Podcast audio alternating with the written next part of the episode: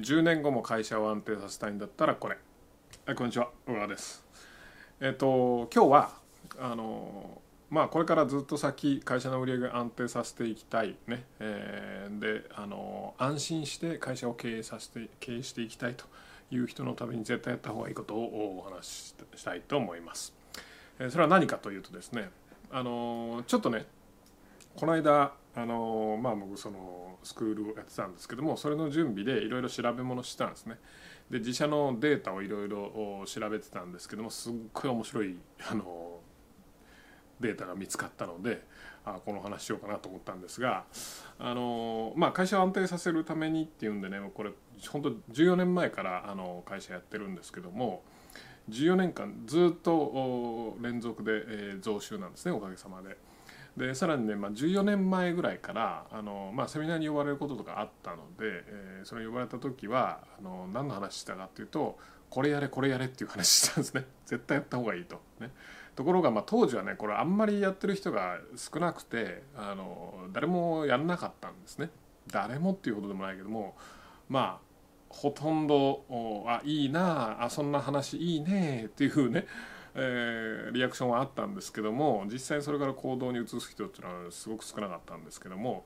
今じゃ結構当たり前になってるんですけどもね、うん、それは何かっていうと、えー、サブスクリプションですね。うんまあ、サブスクリプションって言ったらまあかっこいいけども継続収入ですね継続型の商品を売るっていうことですね。で、えー、この間その、まあ、データを調べて何が面白かったかっていうとすごかったんですけども要はそのサブスクリプションサブスクの会員と非会員。まあサブスクってあの例えば Apple Music とか Spotify のやつとか月額まあ Netflix とかもそうですけども月いくら払ってたらサービス全部蹴れるみたいなやつですけどもあのまあその IT 系のねそのなんだえっと Netflix とか Apple Music とか Spotify とかがやってるのはえー、お金払ったら全部のコンテンツにアクセスできますよっていう、まあ、いわゆるライブラリー型、まあ、ネットフリックス型って言ってもいいんですけども、まあ、うちがやってたのはもともとその出版系のねコンテンツビジネスなのでコンテンツを毎月配信するみたいな、まあ、雑誌みたいなモデルですね、まあ、だから雑誌の方がサブスクリプションでもともと雑誌購読のね購読から来てるのであのサブスクリプションなんですけども、まあ、そんな話はさておきあのまあそういった、えー、会員になってもらう月額いくらで、えー、毎月コンテンツが届くっていう会員になってもらってね昔は本当にあのネットで送るんじゃなくて毎月そのニュースレターを送ったり毎月その DVD で送ったりとか、まあ、いろんな形があったんですけども、えー、やってましたと。で面白かったのがその会員と非会員の間にめちゃくちゃ大きな差があったんですね。でこれまああの、まあ、社内データなのであんまり言えないんですけども要は1年間の購入金額ライフタイムバリューの差がですねもうすごい差だったんですよ。言えねえんだけど。言えねえんだけどすごい差。うん。まあそうですね。まあ3倍以上とだけ言っときましょうか。ね。うん。僕びっくりしましたからね。その数字見て。マジで見て。これもう一回ちょっと計算し直してくれないと。信じられないんだけどって言って、え、計算して直してもらったぐらいです。で、えー、要は会員さんってまあどう考えたら非会員の方が多いじゃないですか。非会員の方が数でいうと本当に何倍ですか、えー、まあ例えば9対1とか、まあ、10%が会員になってたらね9割は非会員なわけですよ。で非会員の方が多いんだけども、ね、会員はまあ例えば10分の1しかいないんだけども会員の売り上げの方が、ね、これもあんまり詳しいことは言えないですけども、えー、ざっくり言うとまあ半分以上は会員の売り上げだったっていう話なんですね。うん、まあこれは言っても大丈夫かな。うん、7割ぐらいは会員の売り上げだったっていうね。マジで？みたいなね。うんあのまあこれもいわゆるパレートの法則とかになるんでしょうけどもつまり数少ない少数の会員の人がめちゃくちゃ買ってると。でこれアマゾンプライムとかも同じなんですけどもアマゾンプライムってプライム会員とまあもうほぼほぼプライム会員じゃないかと思うんですが非会員とプライム会員っていうのはいるわけですけどもこれ何年か前のデータなんであの今は随分変わってると思いますがプライム会員と非会員の購買金額これも1年間の購買金額を比べるとその当時確かね34年前なんですけどもえっ、ー、と非会員が5万円でプライム会員が12万円だったってねつまりそのサブスクリプションの会員になるとあの年間の購入金額がバーンって上がるってことですね。まあ、もちろん Amazon プライムとかですからあのたくさん買ってる人がプライム会員になってるやんけっていうのもあると思います。だから厳密にはあのそうした因果関係がちゃんとあるとは言えないんですけども、まあ、明らかにいくつも見てみると似たような関係は出るわけです。まあうちは結構いろんなサブスクリプションをやってるので見てるといろんな事業でサブスクリプションやってる見てると明らかにそういう傾向が出てるんですね。でアマゾンでもそうだとね他の会社でもそうかっていう話なんですよ。でまあサブスクリプションって継続収入なので毎月毎月いくらって売り上げが上がるわけじゃないですか。それでそれが要はないとどれだけ売り上がった月も次の月の1日になったらゼロからスタートですよね。うん、まあ営業の人って大体そうだと思うんですけどが取って取って取ってゼロからスタート取って取って取ってゼロからスタート取って取って取ってゼロからスタートってねこれいつまで続けんだろうなとか思いながらもう走り続けるしかないっていう話なんですけどもこういう継続収入があると取って取って取ってゼロからスタートじゃなくて、えー、何でしょう例えば3からスタートみたいなねすでに、その月初である程度の売り上げが立ってると。ある程度の売り上げが立ってるのでそれがどれぐらいのボリュームにいくか次第ですけども会社の固定費とか人件費とかそこで全部賄えたりしてると。となるとめちゃめちゃこう余裕を持って、え、経営できるじゃないですか。ね、なので、え、こういった継続収入とかサブスクリプション、え、商品っていうのをサービスっていうのをやるの何がいいかっていうとやっぱ安心して経営できるんですよね。うん、毎月毎月リセットされないので。毎月毎月なんていうかねこうそれこそ固定費とか人件費とかある程度もう賄った上でのあとはどれだけ儲けられるかなっていうような勝負みたいなね今月はどれぐらいいくかなと。だそれでいくとやっぱ安心して投資できる安心してまあ投資ができるし経営もできるんで何て言うかなお客さんのためのことを本当しっかり考えてあのやることができるんですよね。特に人的な投資とかそうだと思います。やっぱりあの中小企業とか小さい会社のあの事業主さんは、え人雇うのすごい嫌がるじゃないですか。ね、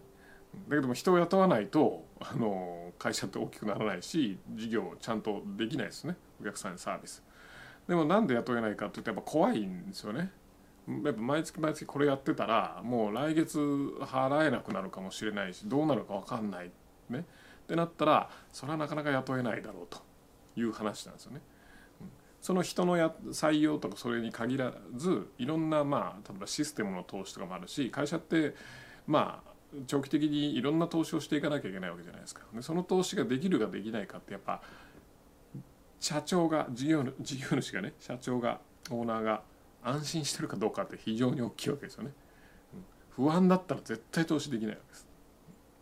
なのでこういった継続収入があると安心して投資もでき正しい経営ができると、ね、社員のためにもいろんなこともできると。やりゃいいっていうのは絶対分かってるじゃないですかみんなね、うん、社員のために経営した方がいいとかね。お客さんのためにいろんなことやりゃいいっていうのは分かってるけどもできないのはやっぱりその恐怖とかね。不安とか、ね、あとキャッシュの問題ね。どうなんだろうっていうのがあるからできないわけですよね。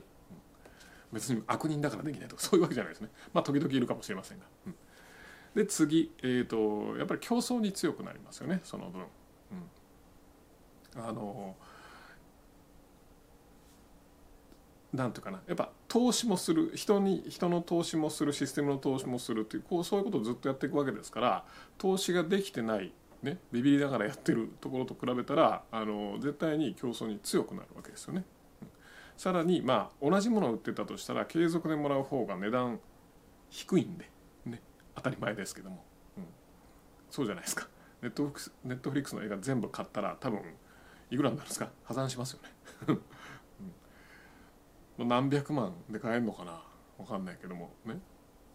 だけどもそうじゃなくて、えー、月額で払うから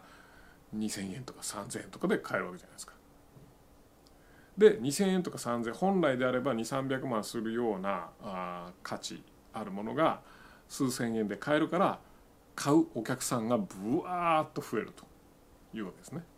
それはもうあのベネフィットのもう一つなんですけどもお客さんもたくさん増えると。であのもう一ついいことがすごくあるんですけどやっぱり僕らはですねその本当14年前からずっとやってるわけですよ。ね、なので、えー、その頃の時代っていうのはですねそのサブスクリプションっていう考え方がね全く世の中に普及してない状況だったんですね。全く世の中に普及してないからそういうものを売るとあのめちゃめちゃ苦情来たりしたんですよ。うん、だって普通今1ヶ月無料で、え2ヶ月目から有料になるって普通に当たり前じゃないですか。ねうん、だけどもその頃は当たり前じゃなかったんですよ誰もやってなかったので。なので2ヶ月目からお金かかるんだ知らないみたいなのね。わーって来たりとか、どれだけちゃんとこうお知らせしてもね。あのまあ誤解が発生して、え、そういうのが出たんですね。で今そういうのほぼないですよね。だって月額いくらで初月無料ですって書いとけばあの、まあ、誤解する人ってほとんどいないと思いますよ。そういうもんだろうと思いますよね。で、えー、結構いろんな人が、まあ、いろんな業界でいろんなあ業種のいろんな商品で、えー、増えてきてるので、まあ、お客さんが慣れてきてますからすごくやっぱ10年前とかと比べるとねあのやりやすくなってるっていうのがあると思いますね。なので、まあ、かなりやりやすくて他の業種もやってるわけなのでぶっちゃけこれやった方がいいっていうよりかやらないとちょっと不利になるんじゃないかなっていうふうに、えー、思います。考えてますね。ほとんどの業種でできますから、なので、えー、なんかもうどっちかっていうとやるかやらないかとか試してみようとかいうレベルじゃないんじゃないかなってね。もういつやるかどうやってやるかっていうフェーズで考えないといけないんじゃないかなとは思います。まあもちろんねいきなりそれこそネットフリックスみたいな完全サブスクリプション型にしちゃうとあの失敗した時にリスクが多すぎ大きすぎるので